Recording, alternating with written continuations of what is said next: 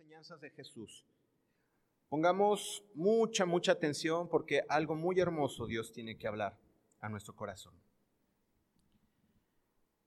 El tema de hoy, muchachos, es morir para vivir. Ciertamente, yo sé que no son de los temas, uy, qué padre, vamos a ver el, tema de morir, ¿verdad? Eh, yupi, ¿no? Y nos van a enseñar cómo morir, ¿no? Y pues como que es algo así. Eh, muy fuera de lo, de lo en la mente humana, muy, muy coherente, ¿no? Sino conociendo la palabra de Dios, vamos a entender lo que Dios nos habla y Jesús nos habla acerca de, de morir. Y Dios habló mucho a mi corazón y quiero compartirlo con ustedes.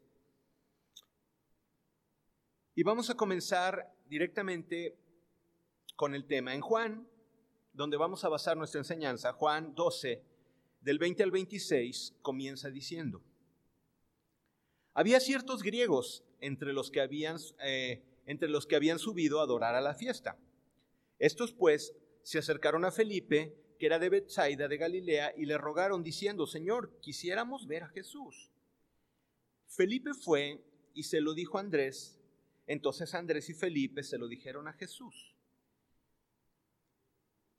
Y es bien curioso porque está este párrafo, que estos textos que hemos leído, pues bueno, tú dices, ¿cómo introducen al tema, no? De lo que les responde Jesús. Pero es muy bonito y lo vamos, lo vamos a, estudiar. Los griegos recuerdan que era eh, la cultura dominante, aunque bueno, el imperio dominante eran los romanos, pero la cultura que se había extendido antes de los romanos eran los griegos. Eh, las palabras que se escribieron en el Nuevo Testamento se escribieron en griego. Y había muchos griegos de estos griegos en particular, se cree que eran muchos que habían escuchado de la fama de Jesús y querían conocerle eh, y querían saber de su enseñanza. Entonces, cuando vemos que no son judíos los que vienen a Jesús, podemos entender por qué Jesús responde esto. Y llega el 23 y nos dice Jesús, les respondió diciendo, ha llegado la hora para que el Hijo del Hombre sea glorificado. De cierto, de cierto os digo que si el grano de trigo no cae en la tierra y muere, queda solo. Pero si muere, lleva mucho fruto.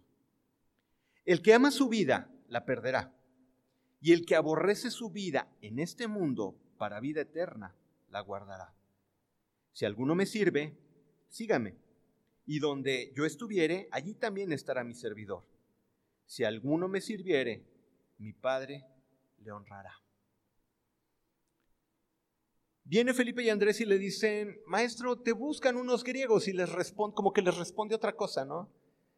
Pero yo creo que Jesús de alguna manera le estaba diciendo, la ley fue dada a los judíos y, y la ley fue dada a un pueblo en específico, pero ahora venían los griegos a buscarle. Y habla un poco eh, de que empieza el ministerio eh, y empieza la expansión del Evangelio y Jesús era la semilla que tenía que ser sembrada. Eh, fíjate, bien, y, quiero que reflexionemos en esto. A mí me gusta mucho estudiar esto y se los comparto un poco, no podemos adentrarnos mucho, pero la cultura griega ya tenía desde la cultura minoica y micénica y etcétera, etcétera, desde hace miles de años atrás, se vino gestando, ¿no? Entre los cretenses y, los griegos y etcétera. Las, las ciudades-estado como Esparta, como Atenas. Y bueno, habían tenido un desarrollo cultural. Los griegos se habían extendido, era la cultura vigente, hagan de cuenta que eran como los, ¿qué? Pues la cultura occidental de los gringos que todo el mundo quiere imitar, así eran los griegos en ese momento. Se hablaba el griego, se, comerciaba, ¿no? Eh, y, la influencia griega, aunque ya era un imperio romano, eh, los griegos tenían mucho, mucho dominio sobre, sobre aquellos en cuanto a la ideología y la filosofía. Recuerden que los pensadores más importantes son griegos y es la cuna de la cultura occidental, así le llaman. Los griegos tienen la cultura, pero hacía falta la fuerza para poder salir. Y aquí es cuando llegan los romanos. Y los romanos, a diferencia de los griegos, los griegos estaban metidos en sus ondas de, de filosofía y de pensar, pero no eran tan expansionistas como los romanos. Los romanos sí, ellos eran imperio y querían extenderse. Y cuando tienes una cultura fuerte y cuando tienes un imperio fuerte que empieza a hacer los caminos, ellos fueron los primeros que empezaron a poner, a, poner eh, las carreteras, las, las, las vías de comunicación para extender los reinos. ¿Se fijan cómo Jesucristo llega exactamente en el momento que tenía que llegar? Llega exactamente en el punto correcto para que se extendiera todo el Evangelio. Entonces quizás podemos entender que vienen los griegos y Jesús pensando, es necesario, ¿no? Que el grano de trigo muera. Porque si el grano de trigo no cae y muere, queda solo.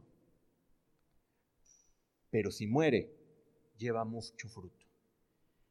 Y yo creo que ese fruto Jesús lo pensaba para los griegos, para los romanos, eh, para los ah, en aquel entonces la, gente de, Siria, todo lo que es eh, Turquía, Capadocia, el Ponto y de este lado y para el norte de África, etcétera, etcétera.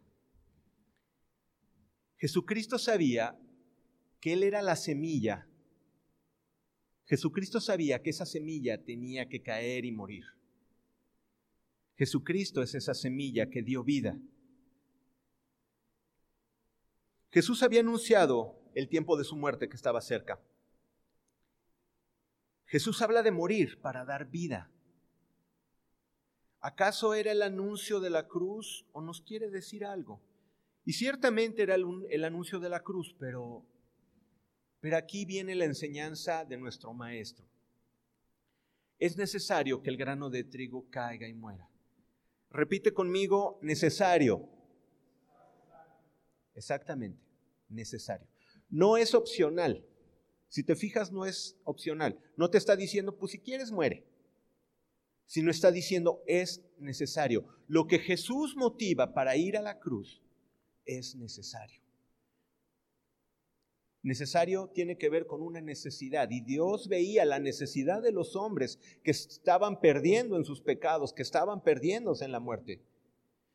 Y cuando veía a, las multitudes perderse y como decía que tenía compasión de ellos porque eran como ovejas que no tenían pastor, él pensaba, es necesario que el grano de trigo caiga y muera. Pero, ¿qué nos dice la palabra con respecto a la vida y la muerte? Y vamos a tomarnos un buen tiempo para estudiar esto. Uno de los versículos que, engloba todo esto y que es muy interesante. Y si te pones a analizarlo, es un, es un versículo tremendo. En Hebreos 9:27 nos dice, Hebreos 9:27, y de la manera que está establecido para los hombres, que mueran una sola vez y después de esto, el juicio. Y tú dices, ah, caray, ¿cómo está esto? Pues ¿cómo me van a juzgar si ya me morí? ¿no? O sea, ¿qué es lo que se está refiriendo aquí la palabra? Yo sé que muchos ya tienen el entendimiento, pero vamos a ahondar en esto.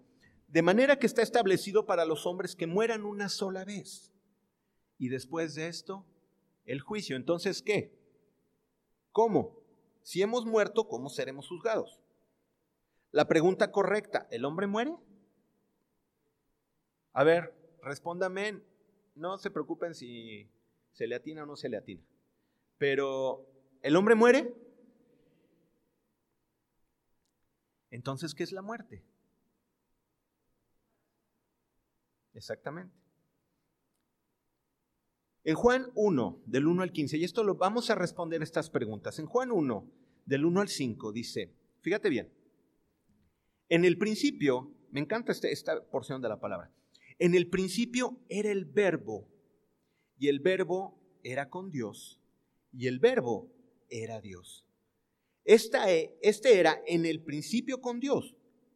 Fíjate bien el poder de Jesús. Todas las cosas por Él fueron hechas y sin Él nada de lo que ha sido hecho fue hecho. En él estaba qué? La vida. Y la vida era la luz de los hombres. Y la luz en las tinieblas resplandece y las tinieblas no prevalecieron contra ella. Estos primeros versículos del Evangelio de Juan son reveladores, porque te están diciendo la deidad de Jesús. Un Jesús que se había presentado como hombre, pero aquí, aquí eh, el apóstol Juan nos está diciendo que Él era el verbo de Dios. Y esta palabra, verbo de Dios, ustedes saben que precisamente en el griego esta palabra es el logos. Y esta palabra logos, los griegos la utilizaban como aquella palabra que pone el orden de las cosas. Si está el logos, no hay caos. La palabra creadora, la palabra que pone orden a todo el universo, a eso le llamaban logos. Y si recordamos que Juan, cuando escribe esto, está en la parte griega, eh, es muy entendible que ella ha dicho, en el principio era el logos, en el principio estaba Jesús como palabra creadora de todo. Y el logos, Jesús, era con Dios y Jesús era Dios.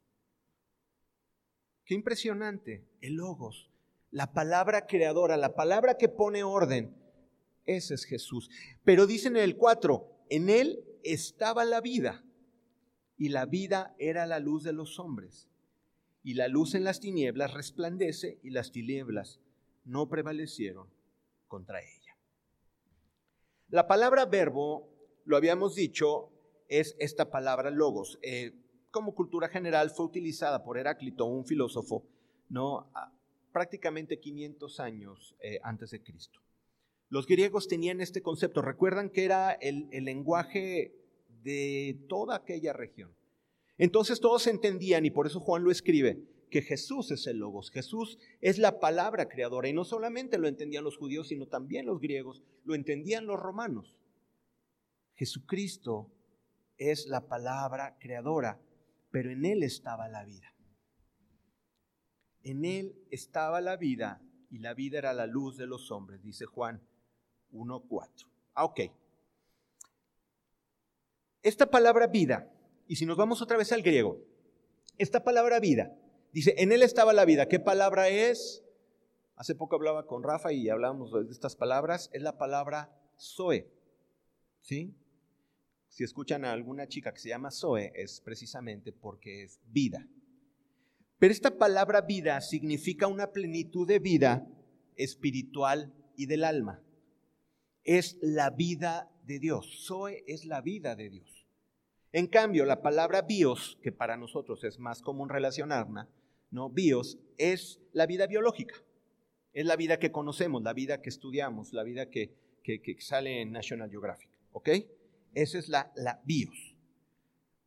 Pero cuando dice, en él estaba Zoe, en él estaba la plenitud de la vida. ¿Recuerdan cómo el hombre recibe la vida? A través del soplo de Dios.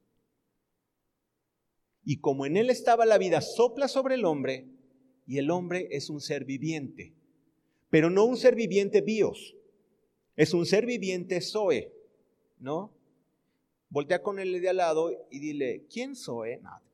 No, dile, tú tienes la vida soy. Dile, dile al que tiene al lado. ¿No?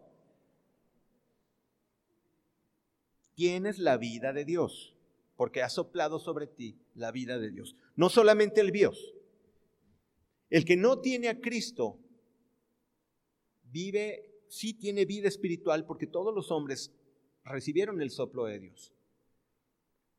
¿De acuerdo? Todos los hombres recibieron. ¿Tú crees que no haya un hombre que haya existido en todas las generaciones, en todos los tiempos y que exista actualmente, que no haya sido influido por el soplo de Dios?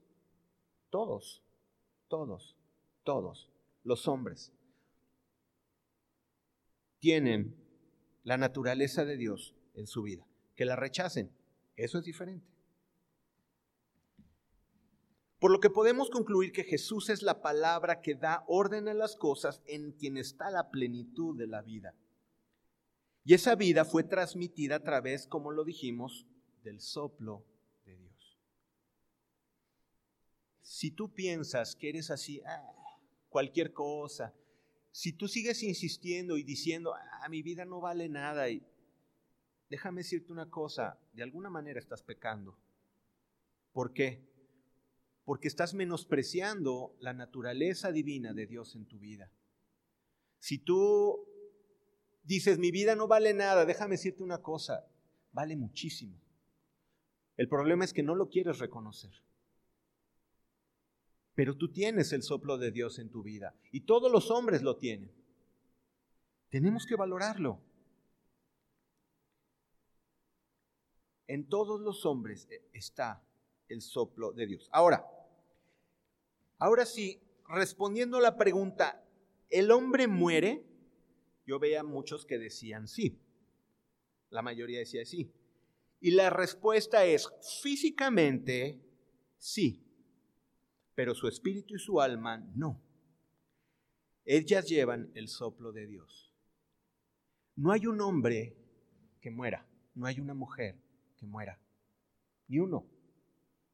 Porque cuando recibieron el soplo de Dios, recibieron el regalo de la vida en cada uno. Entonces, ¿por qué habla de la muerte? Y esa es la parte, padre, que vamos a, vamos a estudiar. Pero déjame decirte una cosa, el hombre físicamente muere, el hombre bios muere, pero el Zoe, el Zoe no. ¿Sí está claro?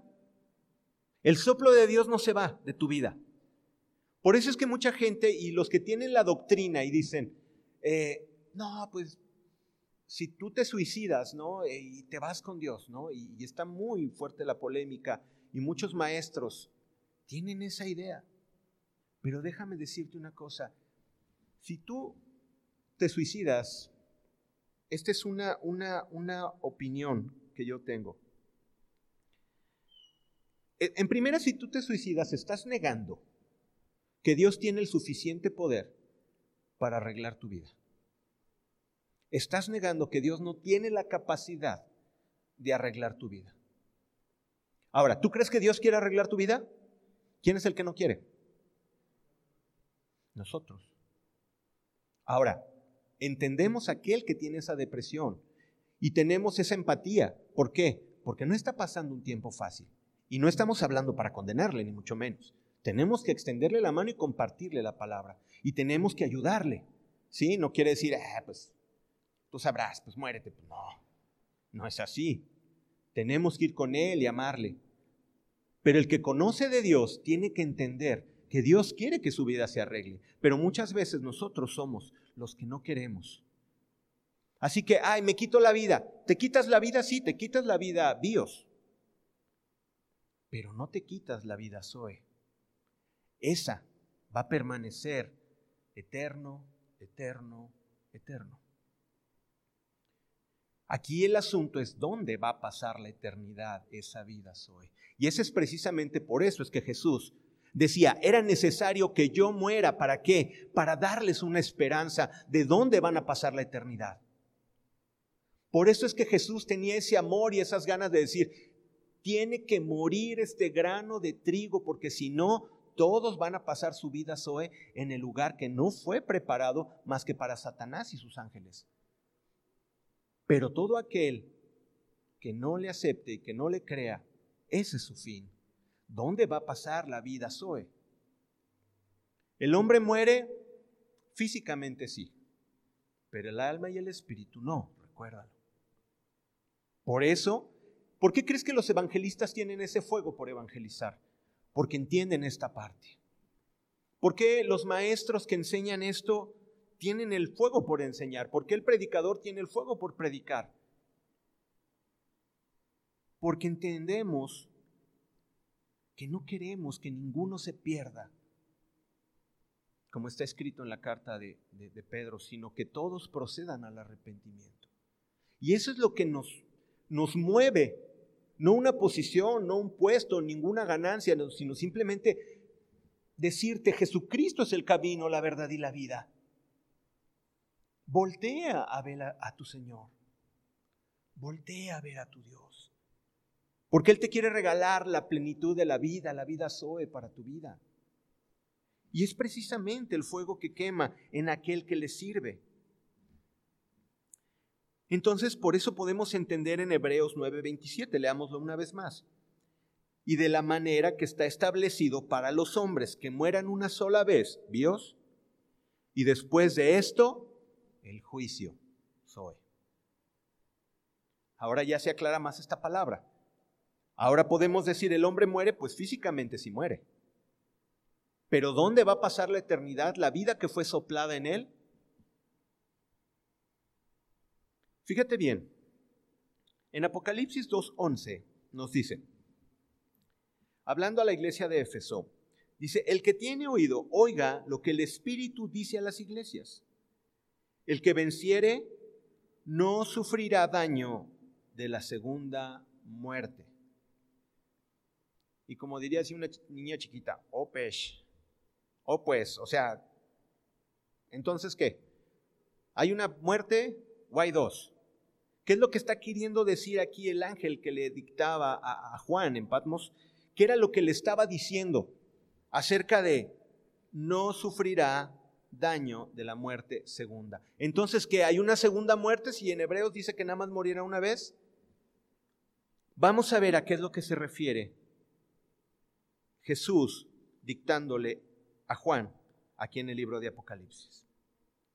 ¿Qué es la segunda muerte? Y aquí lo dice en Apocalipsis. Les voy a leer uno de los versículos para mí más terroríficos, ¿no? que hay, que me dan más temor de Dios. Pero lee conmigo Apocalipsis 21, 7 y 8. Dice, el que venciere heredará todas las cosas y yo seré su Dios y él será mi hijo. Pero escucha bien lo que dice el 8, pon mucha atención. Pero los cobardes e incrédulos, los abominables, los homicidas, los fornicarios, los hechiceros, los idólatras y todos los mentirosos tendrán su parte en el lago que arde con fuego y azufre, esto es, la muerte segunda. ¿Y por qué digo que me, este, este versículo me, me pone a temblar? ¿Ya se fijaron con qué empieza? Dice, pero los cobardes e incrédulos. Y digo, ay, ¿por qué no empezó con los asesinos? ¿O por qué no empezó con los, así los que se escuchan más malos, no? No, empieza diciendo, pero los cobardes. Y yo le digo, ay Señor, a veces, ¿cuántos nos ha pasado que queremos eh, dimitir, que queremos derrotarnos? ¿A cuántos nos ha pasado? Y queremos echar todo por la borda, ¿no? ¿Cuántos, cuántos de nosotros? Pero ¿sabes qué? ¿Recuerdan que el Espíritu Santo es el que nos da la fuerza? que es Jesús en nosotros quien nos ayuda a vencer. Pero va a haber muchos que se rindan. Espero que ninguno de aquí, ni ninguno que escuche este mensaje, sea uno de ellos. No se rindan. Por más oscuro que esté la cosa, por más difícil que parezca el día, por más amargo que parezca el dolor o más doloroso, no resistan, firmes, como viendo al invisible. ¿Por qué? Porque dice que los cobardes y los incrédulos, aquellos que no, Jesús te dice, yo te puedo ayudar y tú dices, no, no puede Señor, nadie me puede ayudar. Y el Señor te dice, yo te puedo sanar y tú le dices, no, a mí nadie me puede sanar, ha pasado tanto tiempo y me tienes ignorado, Señor. Puede pasar esto, puede pasar aquello y te derrotas y te derrotas y el Señor te da palabras y te da promesas y tú no crees. Y eso quiere decir que también los incrédulos, aquellos que no creen. Y dice al final, tendrán su parte en el lago que arde con fuego y azufre, que es la segunda muerte. Entonces, si hay una segunda muerte, yo les estoy contando algún, alguna mentira, no. Aquí es donde vamos a aprender algo. Sigamos adelante. Para entender la clave, digo, para entender eh, la palabra clave acerca de la muerte es, y escucha bien, y lo dijeron por acá, separación. Separación. Morir es, es una palabra griega, apotnesco, que vamos a hacer examen para final de año, para que se la aprendan. Esta palabra quiere decir apartado, pero, pero esta, ah, este prefijo apo quiere decir, denota intensidad, o sea, alguien que ha decidido apartarse, alguien que se aparta, que está lejos.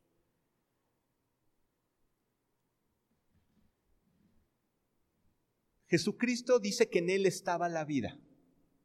Dios es la vida. Dios sopló a los hombres vida. Entonces, si la palabra clave es separación, ¿qué es la muerte para Dios? Estar separado de Dios. El estar separado de Dios, muchachos, es la muerte. Esa, esa es la muerte que para Dios cuenta. La muerte que para Dios considera muerte es cuando ya no estés más en su presencia. Por eso yo les decía, si el Señor, si el Señor eh, nos pudiera, nos pudiera eh, mostrar 10 segundos del infierno, te aseguro que estuviéramos de rodillas todos, Señor, líbrame, líbrame, líbrame. ¿Por qué? Sí, el mundo te lo dice y te lo pinta bien, bien padre, ¿no? Y, todos los grupos, ¿no? Que ponían 666, the number of the beast, ¿no? Y ponían acá eh, bien malotes, ¿no? El infierno y que todos vamos a ser cuates de los demonios y, y cuates con dientotes así. O sea, claro, después de fumarse muchas cosas puedes ver esas cosas, ¿no? Pero el infierno no es así. El infierno es simplemente el lugar donde no va a estar Dios. ¿Y sabes cómo es el lugar donde no va a estar Dios? ¿Sabes por qué? Dice la, hay una parte en la palabra, y déjame de tarea, no quiero mentirle ni, ni decir un dato, pero dice que ahorita el Espíritu Santo está deteniendo la maldad. Pero cuando se retire Dios y se lleve su Espíritu Santo de la tierra, mira, te lo voy a explicar así. Dice la palabra de Dios que puso su palabra y le escribió en nuestros corazones y en nuestra conciencia, que ya no iba a estar en escrita en piedra, sino ahora iba a estar en nuestro corazón y en nuestra mente. ¿Se acuerdan de la palabra de Jeremías? Ok, les voy a decir un ejemplo que utilizo y quiero que utilicen su imaginación.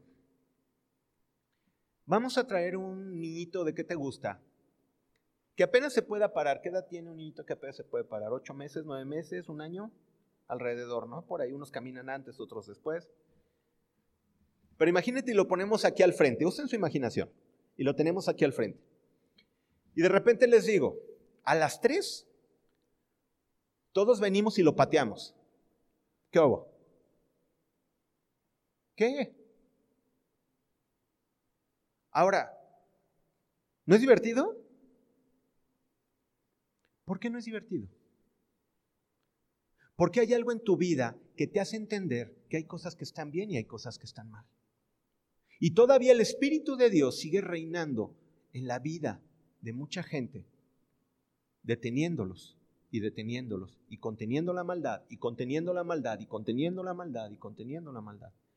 Pero cuando se retire el Espíritu de Dios,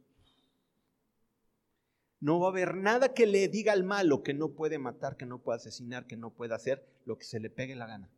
Porque ya esa conciencia que tiene en su corazón y el Espíritu Santo, que todavía está deteniendo la maldad, se vaya,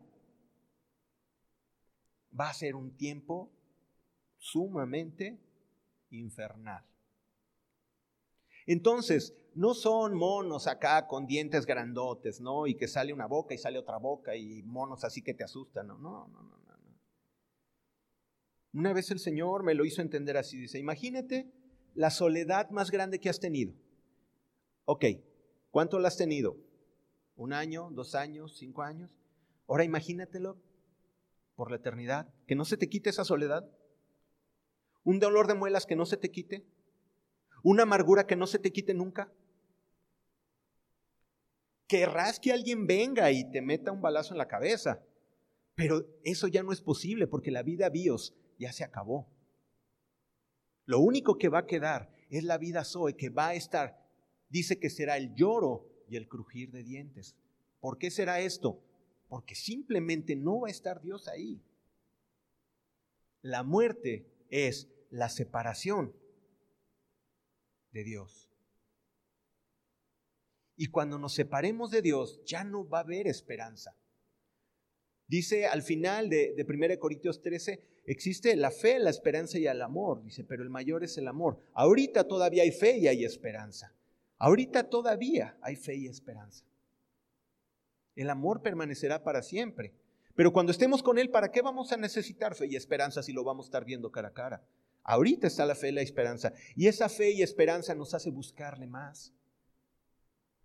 Entonces cuando entendemos el castigo eterno y que Dios nos ha librado de ese castigo eterno, ¿por qué creen que le cantamos? ¿Por qué creen que levantamos la mano? Las manos. ¿Por qué crees que nos entregamos a Él? Porque el Espíritu Santo a los cristianos nos ha revelado estas cosas y nos ha mostrado su amor. Y en lugar de ver un lugar donde no va a haber Dios, donde ni siquiera la luz va a pegar, le vamos a ver a Él sentado en el trono, donde dice que en el sol, dice ahí en Apocalipsis 21, que ni siquiera el sol dará su brillo, porque ya no va a ser necesario, porque la gloria de Dios resplandecerá. ¿Se pueden imaginar un cuerpo sin achaques, sin dolor, que vamos a trabajar felices, en paz, con respeto, con alegría, y vamos a estar alabando al Señor y glorificándole. Tener una paz que no se va a acabar nunca.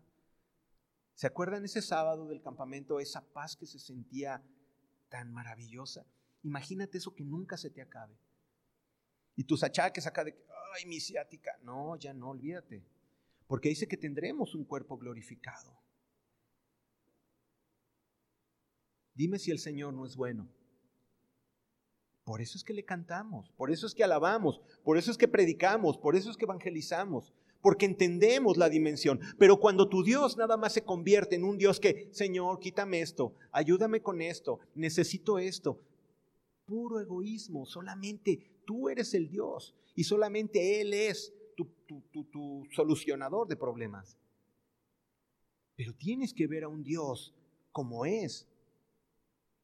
En Él estaba la vida y la vida es la luz de los hombres. Y esa vida nos fue dada a nosotros. ¿No es maravilloso la palabra del Señor? ¿No es maravilloso la enseñanza de Jesús? Para Dios la verdadera muerte es la separación de la vida, la separación de Él mismo. Si Él es la vida, la muerte es no estar con Dios. Así de sencillo. Ya que entendimos un poquito acerca de la vida y la muerte, vamos a seguir con la enseñanza. Ahora sí, podemos entender mejor. De cierto, de cierto te digo, en el 12:24 de Juan nos dice, de cierto, de cierto os digo, que si el grano de trigo no cae y muere, queda solo. Pero si muere, lleva mucho fruto. Si el grano de trigo no cae y muere. Ok, tú tienes una semilla. Una semilla es un potencial de cuántas semillas más. ¿Se imaginan? O sea, ¿has visto? Eh, me, di a la tarea de, investigar eh, ahí en, por curiosidad, ahí en YouTube. Ah, creo que se llaman eh, time lapse, los, los videos que son así rápidos, ¿no? Un desarrollo rápido, o time lapses o algo así, no sé. Igual, ustedes son los millennials. y veía cómo siembran la semilla y cómo va germinando, ¿no? Y cómo cómo va creciendo, ¿no? Y en 20 días, cómo ha crecido la plantita, ¿no? Y, en el video sacaban cómo la persona nada más se ven las manos, cómo corta un fruto donde está lleno de semillitas, pero así un montón. Pero imagínate, no sé, una tuna o imagínate una sandía o algo que tú la partes y tiene muchísimas semillas. Agarra una. Y esa semilla tiene el potencial de crear una planta, bueno, de que Dios con, a través de esa semilla crea una planta y cuántas sandías pueden salir de esa semilla. Y de con esa semilla, con esa sandía, ¿cuántas semillas pueden salir más? O sea, ha sido una bendición de Dios que así lo diseñó. Ok. Imagínate que tienes una semilla con el potencial para multiplicarse increíblemente, pero no.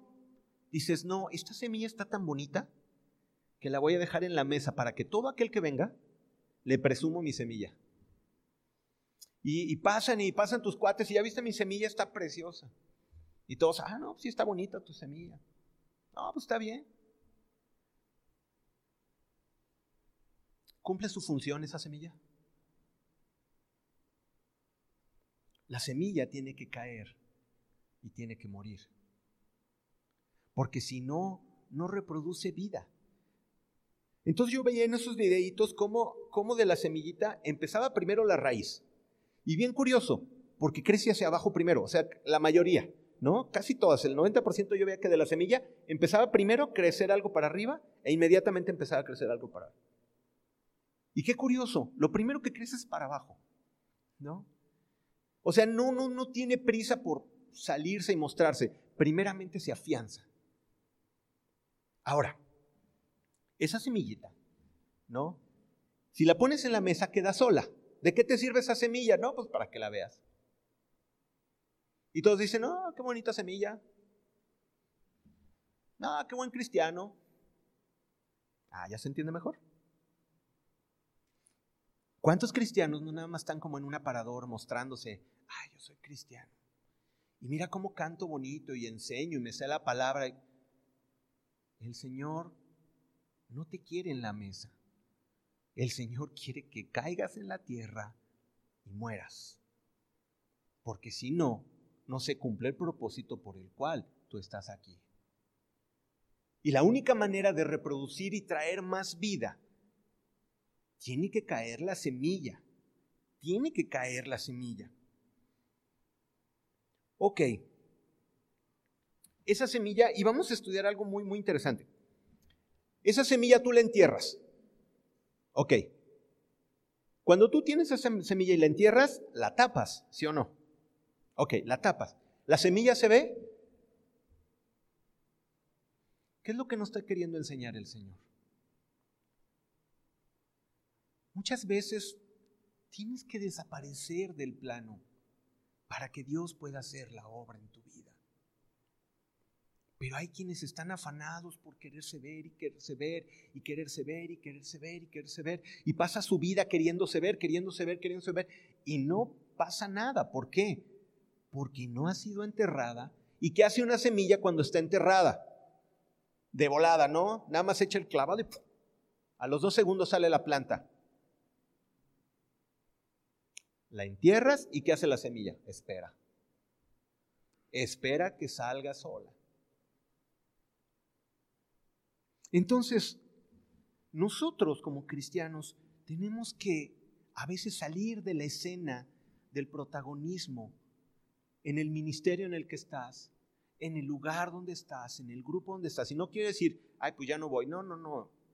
Entiende espiritualmente lo que está hablando. Sino, no se trata del protagonismo sino se trata de ser como Jesús. Fíjate bien, cuando se le presentan los griegos, Jesús dice, es necesario que el grano de trigo caiga y muera. ¿Qué es lo que pasó con él? Es crucificado y es puesto, ¿no? En un sepulcro, donde nadie lo veía. Y dice la palabra de Dios que bajó y tomó las llaves. Y tomó las llaves y tomó eh, y el acta que tenía en contra de nosotros la clavó en la cruz y nos dio vida juntamente con Cristo. Pero no fue hasta que no cayó y no murió. Y nosotros nos encanta el protagonismo. Ahora con las benditas redes sociales. Queremos que todo el mundo se entere de todo lo que hacemos para tener una cara, una cara con los demás que todos los demás vean quién soy. No que conozcan la realidad, sino que vean. Y queremos ser esa semilla, que todo el mundo nos esté viendo, y aquí casual, tomándome un coco, ¿no? Y está bien, escúchenme, no estoy diciendo que no, no, Aquí, yo se lo dije a los muchachos, aquí no estamos para decirte qué hagas y qué no hagas. Me refiero, ¿cuál es la intención por la cual tú te mueves en las redes sociales? ¿Exaltarte tú? ¿Que te vean? Ahora, simplemente una pregunta muy sencilla. Honestamente, con toda honestidad, ¿eres la misma persona de las redes sociales que la real? Esa es la pregunta.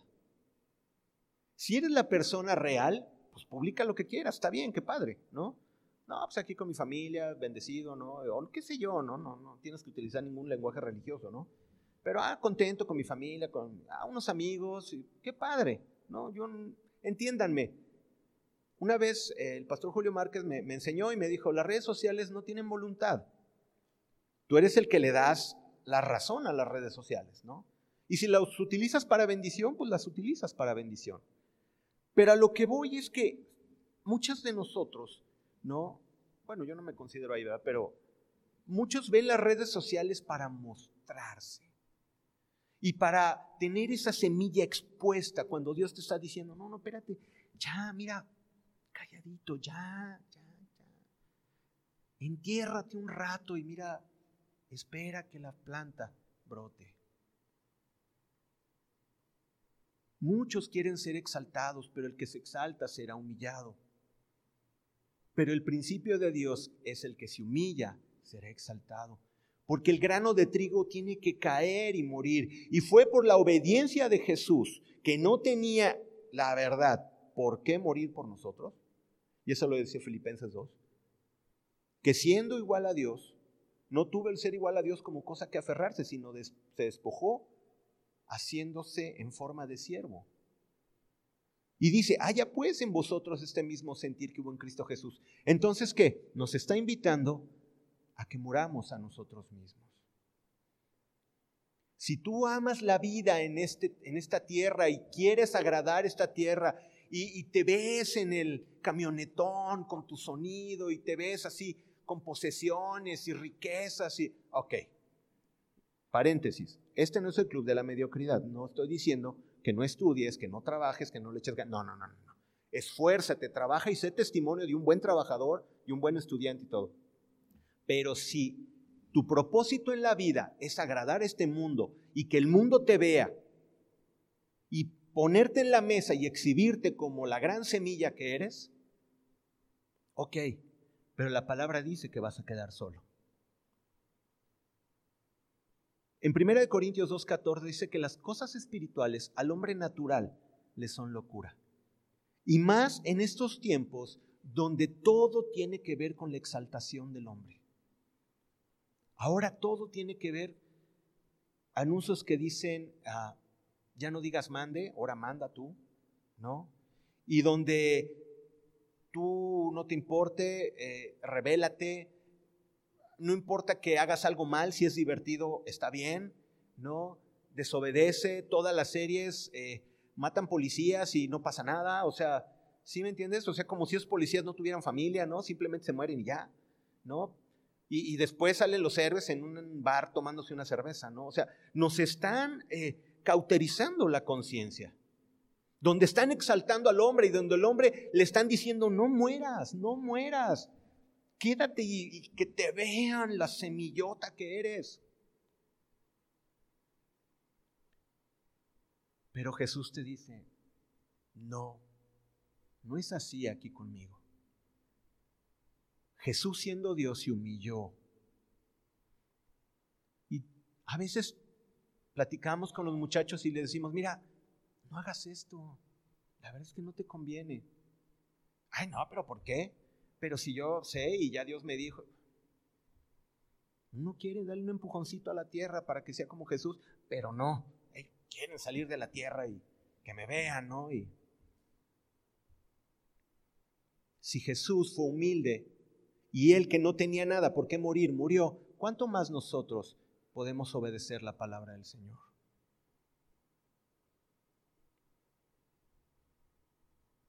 Si no cae y muere, queda sola pero si muere, lleva mucho fruto. Lleva mucho fruto. Y todas, mira, Yo conozco la vida de varios, algunos un poquito más, algunos un poquito menos, de los pastores, servidores de aquí y de muchas iglesias. Y déjame decirte una cosa, han pagado un precio. Han pagado un precio muy duro muchas veces. ¿Y sabes qué? Simplemente saben que tienen que caer en la tierra y morir para dar vida. Y por cuanto son obedientes, ¿qué pasa? Dios les exalta.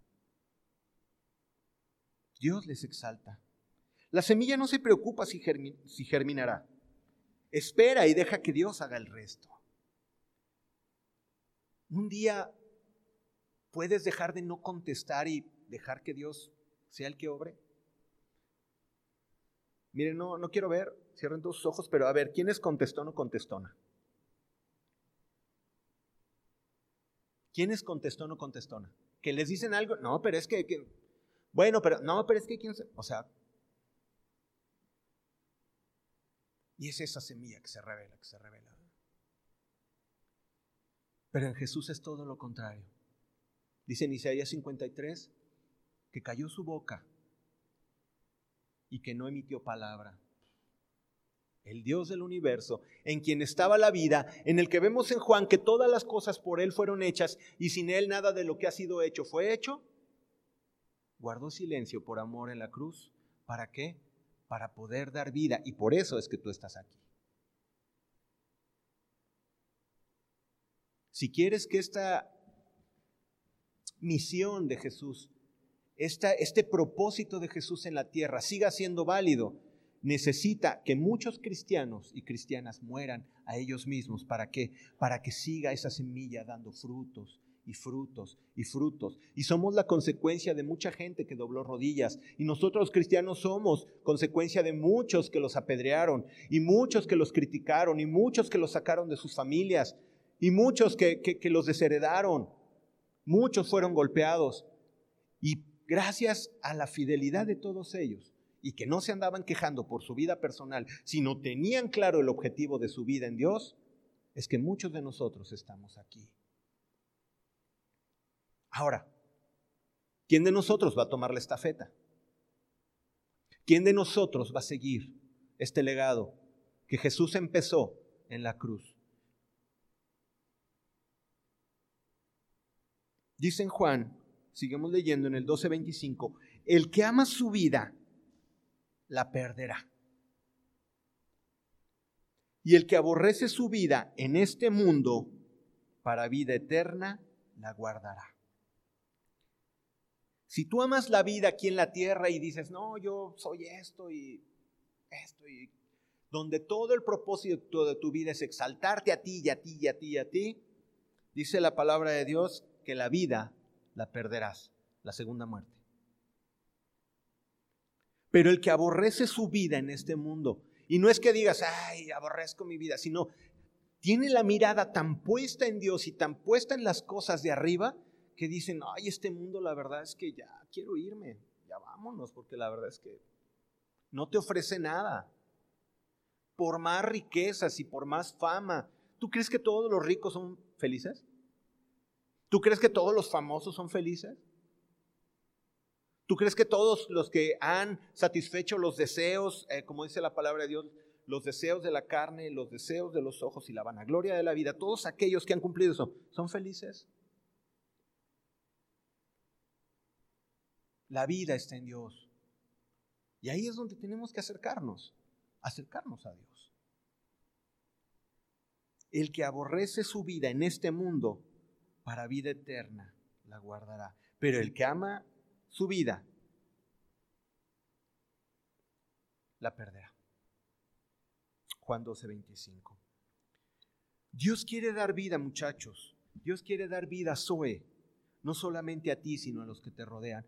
¿Tú no quisieras que la vida de Dios, la armonía, la paz, el gozo, la fuerza en medio de los problemas estén en tu casa? ¿Estén con los que conoces? ¿No te gustaría tener una familia como Dios quiere, bonita, hermosa, con problemas, pero los soluciona, pero que se apoyan, que están juntos en las buenas y en las malas, que Dios te usa, que Dios te bendice en tu trabajo, podrás tener mucho, poco, pero, pero eres bendición ahí donde estás. ¿No quieren esa bendición de parte de Dios? Pues hay que morir para dar vida. Y si te está diciendo ya no eches política en tu trabajo, ya no critiques al jefe, ya no critiques a la compañera y ya no andes con eso, ¿qué es lo que tienes que hacer? Ya deja de hacerlo. Si el Señor te dice, deja de quejarte en tu amargura y sigues en lo mismo y en lo mismo y en lo mismo, ya empieza a dejar de ver esas cosas y empieza a ver a Jesús y empieza a ver la vida de Jesús en tu vida. A todos los contestones, ya cállense, que siempre tienen que sacar su toque especial de amargura. Siempre tienen que sacar algo así de, pero, pero se llevan esto, ¿cómo no? calladitos. Entiérrense, que nadie los vea, esperen en Dios y dejen que Dios empiece a traer la vida. Mientras la carne domine tu manera de vivir, la mano de Dios no puede actuar. Porque con tu actitud no le das permiso, porque no confías en Él. Y la fe en Él y en sus palabras son lo que mueven la mano de Dios. Necesitas creer. Ahora, ¿cómo vas a creer si no lees la palabra? Y no se crean que es nuevo eso que la gente no lee la Biblia, o sea, y el mundo se los come, pero es que no leen. Ya Dios se las ha puesto en audiolibro, en mil versiones, en, para niños, para, o ha puesto de todas las maneras. Ya de plano, si no quieres, pero ¿cómo vas a creer si no conoces la palabra? Si quieres agradar a Dios, necesitas morir cada día a lo que el mundo te ofrece. Y créele cada día más y más a Dios. ¿Cómo llevas tu vida conforme a la palabra de Dios? Y es que tenemos esa idea tan absurda de que si soy una persona que vive la palabra de Dios, me voy a vestir de monja o me voy a vestir de sacerdote y me van a meter en un claustro y voy, a ser bien aburrido. Y... Cosa más absurda. ¿No nos las pasamos padrísimo en el campamento? ¿No? Hasta nos dimos toques ahí entre todos. O sea, ¿quién dice que tiene que ser aburrido? El mundo es el que te dice cómo tienes que vivir la vida. Y si no vives conforme a ellos, como te importa tanto lo que diga el mundo, haces lo que el mundo dice. Pero tú decides a quién quieres agradar. Decía Josué, si quieren servir, al final del libro de Josué decía, si ustedes quieren servir a los Baales, allá ustedes, pero yo y mi casa serviremos al Señor. Y esa tiene que ser tu respuesta. Deleítate a sí mismo en el Señor. Es una promesa, deleítate a sí mismo en el Señor. ¿Y qué? Él te concederá las peticiones de tu corazón. Encomienda a Él tu camino. Confía en Él y qué? Y Él hará. Salmo 37, 4 y 5. Créele al Señor, pero ya muere a las cosas, a tus deleites y, y entrégalos al Señor y vas a empezar a experimentar la vida Zoe en tu vida. Y vas a ver qué maravilloso es vivir la vida